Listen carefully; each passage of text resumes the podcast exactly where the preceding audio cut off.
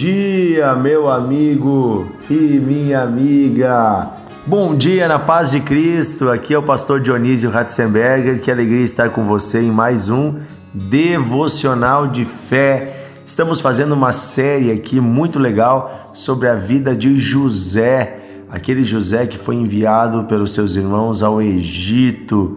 Isso mesmo, aquele José que sofreu bastante tem muitas lições na sua vida. Uh, se você não ouviu os áudios desta semana, convido você de repente a dar uma paradinha, voltar lá no áudio da segunda-feira, que foi o dia que nós começamos esta série, e você pode entender o contexto de toda essa história. Cada pedacinho dessa história tem ricas lições para a nossa vida. Assim como toda a Bíblia, né? cada pedacinho da Escritura Sagrada tem um motivo para estar ali, tem lições para nós, tem algo a nos ensinar.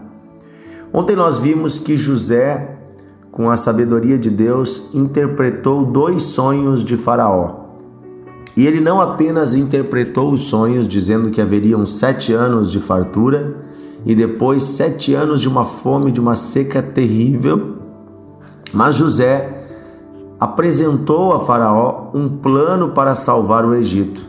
Ele disse: Olha, Faraó, o senhor deveria procurar pessoas sábias, administradores, e durante os próximos sete anos guardar um quinto, 20% de toda a riqueza do Egito produzida, todos os alimentos, construir uh, armazéns para guardar isso, para que quando chegar os dias de fome, vocês tenham alimento para vocês e para os outros povos, vocês possam se manter, se sustentar.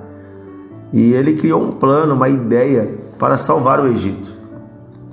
E eu acho muito bonito o que acontece, Gênesis 41, 37. Né? Diz assim: O conselho foi agradável a Faraó e a todos os seus oficiais. E disse Faraó aos seus oficiais: Porventura acharíamos um homem como este, em quem há o Espírito de Deus? Depois disse Faraó a José: Visto que Deus te fez saber tudo isso, ninguém há tão ajuizado e sábio como tu. Administrarás a minha casa, e a tua palavra obedecerá todo o meu povo. Somente no trono eu serei maior do que tu. E disse mais Faraó a José: Vês que te faço autoridade sobre toda a terra do Egito. Meu Deus, que palavra forte. Hoje em dia, nós vemos tantas pessoas dando conselhos e pessoas buscando sabedoria em coisas humanas para resolver problemas humanos. Quando a verdadeira sabedoria ela vem de Deus. E é claro que José se preparou para esse momento, ele foi se esforçando, ele teve uma carreira. Ele começou como escravo, cuidando das pequenas coisas da casa de Potifar. Depois virou chefe da casa de Potifar. Deus estava preparando ele para a parte administrativa. Depois José se tornou uh, prisioneiro e na prisão ele aprendeu a administrar uma prisão. Ele virou chefe da prisão, um serviço público. Veja, José ele foi sendo preparado em pequenas coisas. Mas mais do que isso, o coração de José foi sendo preparado. Aqui é interessante que no versículo 38, que Faraó diz que faz a diferença entre José e os outros homens, além de ser um homem ajuizado e sábio, é que existe nele o Espírito de Deus. Como é bonito quando o Espírito Santo ele é visível em nossas vidas. Quando as pessoas percebem em nós algo elevado, algo que vem de Deus, que vem do coração de Deus. Que eu e você possamos ser lembrados e reconhecidos como pessoas em quem está o Espírito de Deus. Não apenas porque falamos que Deus está em nós ou falamos sobre Deus, mas porque temos em nós a serenidade, a paz, o descanso da alma. Sabe, uma alma que tem o Espírito de Deus, ela tem sabedoria que vem de Deus.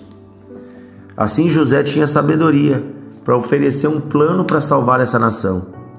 que também nós, cheios do Espírito Santo, possamos ser cheios de sabedoria.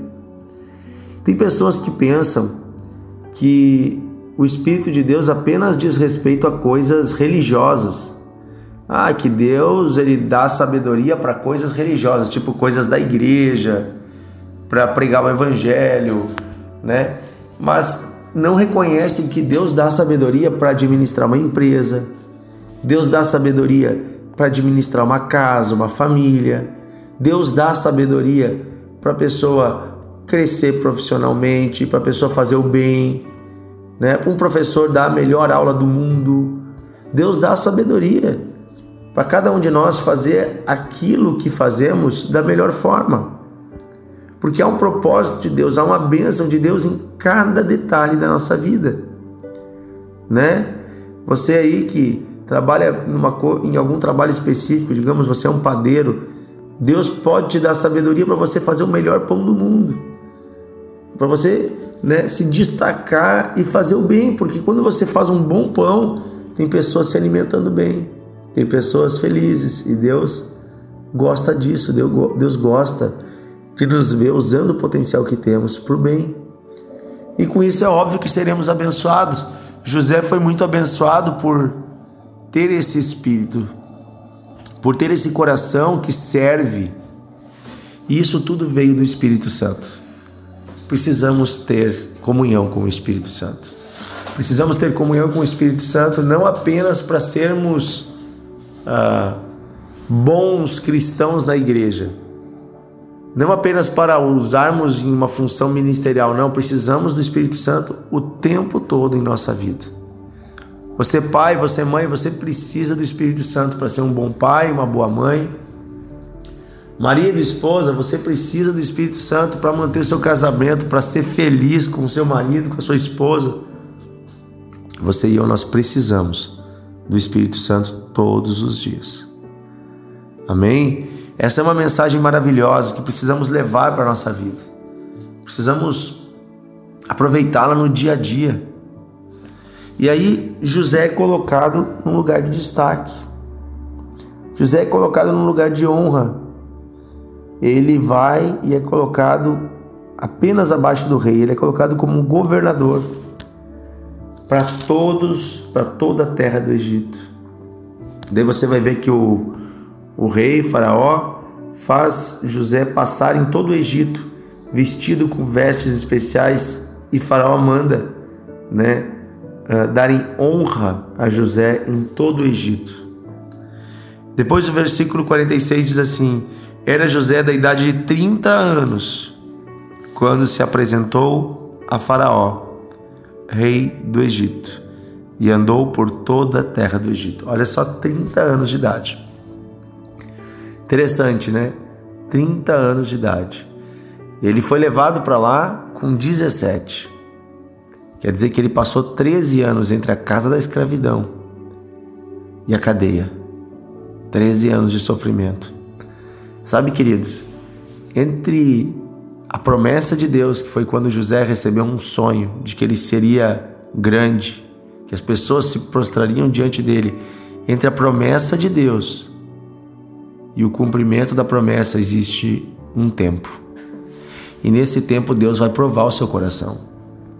Nesse tempo Deus vai testar se você se mantém fiel, se você ama mais a Ele ou mais as coisas desse mundo. José foi testado. 13 anos de dificuldade. Foi tempo suficiente para testar o coração de José. E agora José estava pronto. Ele passou pelas tentações, ele passou pelas lutas, ele passou pelas dificuldades e agora estava pronto. Agora ele era um homem pronto, preparado para assumir a função que Deus queria para ele. Amém? Vamos orar pedindo que o Espírito Santo nos prepare e que possamos assumir tudo que o Senhor preparou para nós. Querido Deus e Pai, obrigado porque o Senhor, através de Jesus Cristo, carregou sobre si os nossos pecados. Obrigado porque Jesus subiu aos céus 40 dias após a sua ressurreição. E obrigado porque mais dez dias depois Jesus enviou sobre a igreja o Espírito Santo no dia de Pentecostes. E até hoje o Espírito Santo está sobre a face da terra, tomando homens e mulheres que se rendem a Deus. Que abrem o seu coração. Até hoje o Espírito Santo está procurando corações para habitar. Sim, Senhor, nós queremos, vem habitar em nós. Espírito de Deus, Espírito da sabedoria, Espírito do discernimento, Espírito da graça, da unção, vem habitar em nós. Espírito de santidade, vem habitar em nós.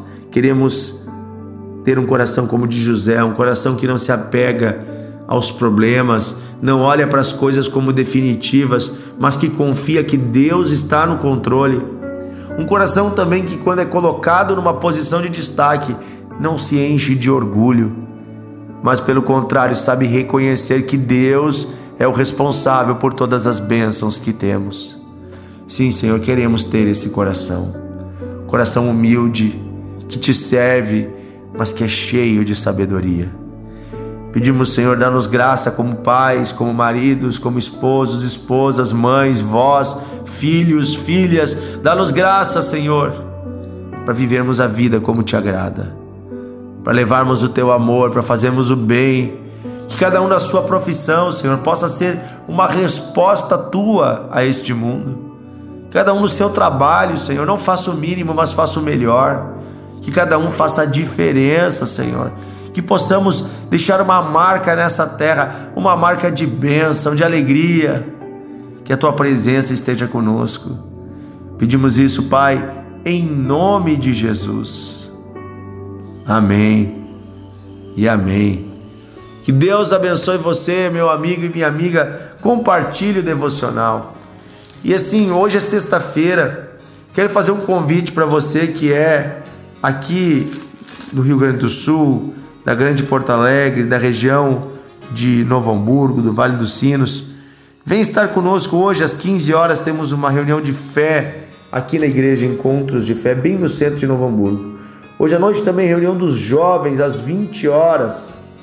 E também nós temos amanhã, sábado e também domingo, cultos da família, sábado às 19h30 e domingo às 19 horas.